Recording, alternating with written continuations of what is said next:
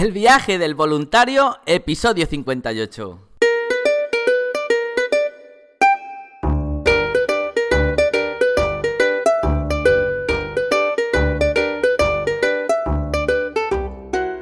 Hola, muy buenos días, bienvenidas y bienvenidos una semana más al podcast donde vamos a hablar sobre el turismo responsable, experiencias de voluntariado, los tipos de programa, diferentes países y todos los consejos necesarios para preparar tu viaje solidario.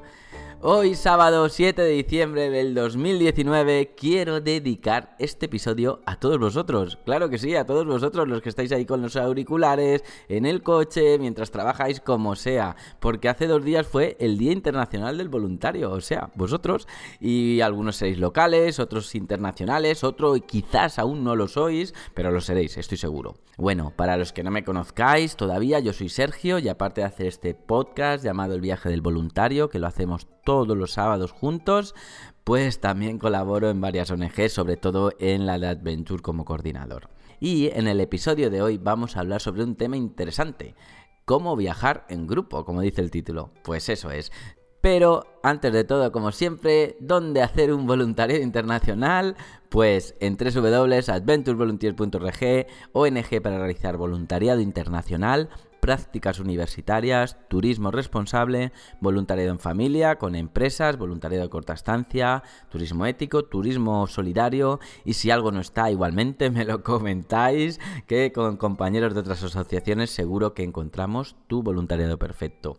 Que de hecho el otro día estuve hablando con Carol, no sé los que sigáis el podcast, seguro que os acordáis de Carol, una chica de aquí de Valencia que salió en la primera temporada hablando de los programas de, de Ghana, pues ahora acaba de abrir unos proyectos preciosos en Senegal. Voy a ver si la podemos traer más adelante, se voy a decir, a ver si puede, no sé, porque como siempre está viajando, pero por ahí se lo digo. Ah, bueno, los programas normalmente están abiertos todo el año, pero hay personas que siempre prefieren ir pues con un grupo cerrado que se inicie y se finalice a la vez. Entonces hemos elegido, os voy a decir aquí, un grupo de países que sí que está muy bien para hacerlo así en voluntariado en conjunto. Pero lo más importante de todo es que lo vais a hacer unidos. Imagínate que sois una familia o una empresa o simplemente sois un grupo de amigos, lo que sea, pero verse envuelto en esta acción social, esta acción medioambiental, yo digo que es una experiencia que os va a enriquecer mucho y bueno, luego además todo lo positivo que os va a generar como grupo, ¿no? Como familia, esa unión, esos valores que ya hablábamos el otro día.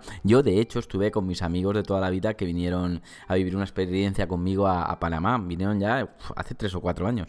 Y, claro, tú ves a los mismos tipos de siempre con los que ibas con la moto cuando tenías 25 años, haciendo trastadas, ¿no? Y los ves ahora contarle cuentos a los niños, ir a la tiendecita a comprar bolsitas de dulces mezclados y decir, no, echa aquí más de estos y aquí más de estos. Pues claro, verlos ahí, que siempre te dan la impresión de ti por duro, pues la verdad es que mola mucho y te hace sentir muy orgulloso de quien tienes cerca. Y bueno, va, que me pongo sentimental. Vamos a ver qué países se adaptan mejor a este tipo de viajes. Bueno, pues para programas medioambientales tenemos una casita en el centro de Panamá. Ahí consistiría ir de lunes a viernes entre las 7 de la mañana y 3 de la tarde a un parque natural. Colaboraríais todos juntos en diferentes áreas. Pues a lo mejor algunos estaríais más con los animales, en el hábitat medioambiental, no lo sé. Ahí ya se os haría un estudio, se hablaría con vosotros y según las habilidades iríais a un sitio o a otro, ¿no? Pero es una experiencia muy bonita. De hecho, la Universidad de Navarra, que estaremos dando una charla en febrero, por si alguien está cerca y nos quiere conocer allí, nos podemos ver. Pues bueno, la Universidad de Navarra se ha interesado mucho por, por, este programa y ya nos está diciendo que guardemos todas las plazas para que los alumnos hagan en prácticas, que también haremos un especial de prácticas universitarias, pero bueno, si hace falta buscaremos otra casa, no os preocupéis, que necesidad para el programa hay. Y luego en la tarde, pues los que vayan a ese programa pueden estar conociendo la ciudad de Panamá, el casco antiguo, pueden hacer excursiones locales. Casi todas las excursiones también parten de allí de Panamá, por lo tanto es un buen punto para luego ir a San Blas, Bocas de Toro, donde sea, ¿no? Un buen, un buen destino. Así que quien esté pensando en algo medioambiental, por ahí. Y bueno, si no, a tortugas marinas, que siempre también cabría, ¿no?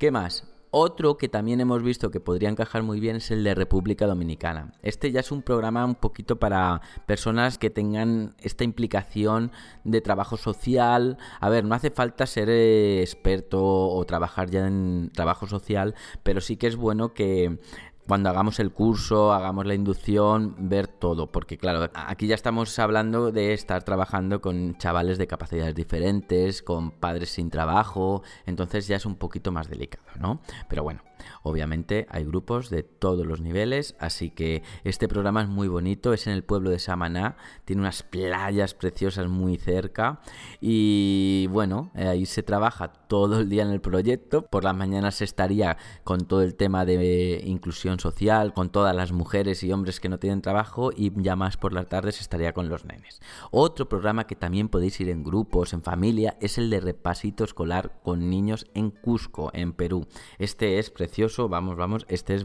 Este lo que pasa es que no son tantas horas, solo son tres horas, tres horas y media por las tardes, y entonces... Eh, quizás el que quiera hacer un voluntariado, estar muy implicado, se le puede quedar un poquito corto.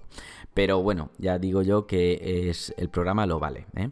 Y son niños procedentes de familias muy humildes, quechua, y bueno, trabajar con ellos eh, tendría unas labores, estaríais juntos, todo el grupo, en un espacio, en, en esta escuela taller que ellos cuando salen del cole se les da este refuerzo escolar, ¿no? Y bueno, en las mañanas pues ya cada uno puede hacer un poco lo que quiera, o estar por este barrio que es muy local, muy humilde, ahí no hay turistas, o bueno, el que quiera irse pues ya por la Plaza de Armas, todos los museos, pueblos del Valle Sagrado, es precioso, o sea, una cosa no quita la otra. Nicaragua es otro país que hemos decidido para grupos, porque la casa eh, lo pide, es una casa que está muy céntrica y tenemos muchas habitaciones y bueno, es un país muy necesitado en todos los niveles Allí el grupo sí que se puede dividir en diferentes programas porque tenemos un programa de orfanato social con niñas que bueno, es sí que tienen papás, ya sabéis lo que pienso de los orfanatos, pero en este caso sí, porque sí que tienen papás, lo llevan unas monjitas y bueno, de lo que se trata es estar con ellas, darles ese apoyo y darles un poquito también de empoderamiento. Están ahí porque sus padres directamente o no los pueden mantener o han sufrido abusos, entonces estas mujeres pues las les acogen de lunes a viernes o algunas son internas también los fines de semana y bueno, todo apoyo de persona exterior que sea del centro religioso, pues a ellas les viene genial. También se apoya en el colegio de, de la zona y otro programa que tenemos muy bonito allí en Nicaragua es el trabajo con las mujeres, que de hecho están dentro de la red de Un Niño Una Mochila, esto que estamos haciendo aquí en Valencia y en Kenia,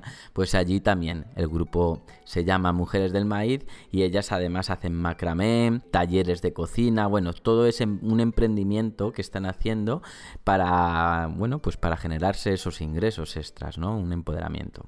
Así que muy interesante. ¿Qué más? Otro que he querido meter en este grupo, porque me parece que, sí, que puede ser muy interesante para todos los que queréis estar con niños, es el de México. En México, pues bueno, podréis estar eh, todo el grupo en diferentes áreas, pero juntos en necesidades especiales, enseñanza de inglés, materias básicas, huertos escolares de niños. ¿Os acordáis cuando estuve allí que hice el podcast con Milen? Bueno, pues allí sería con ella.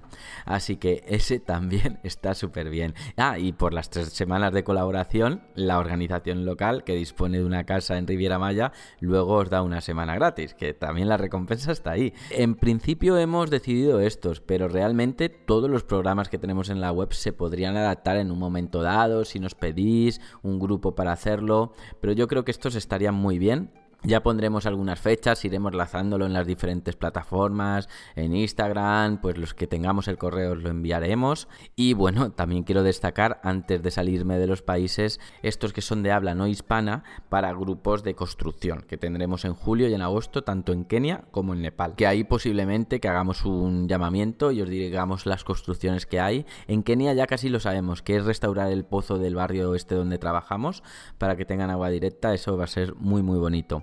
Así que ahí os lo comentaré.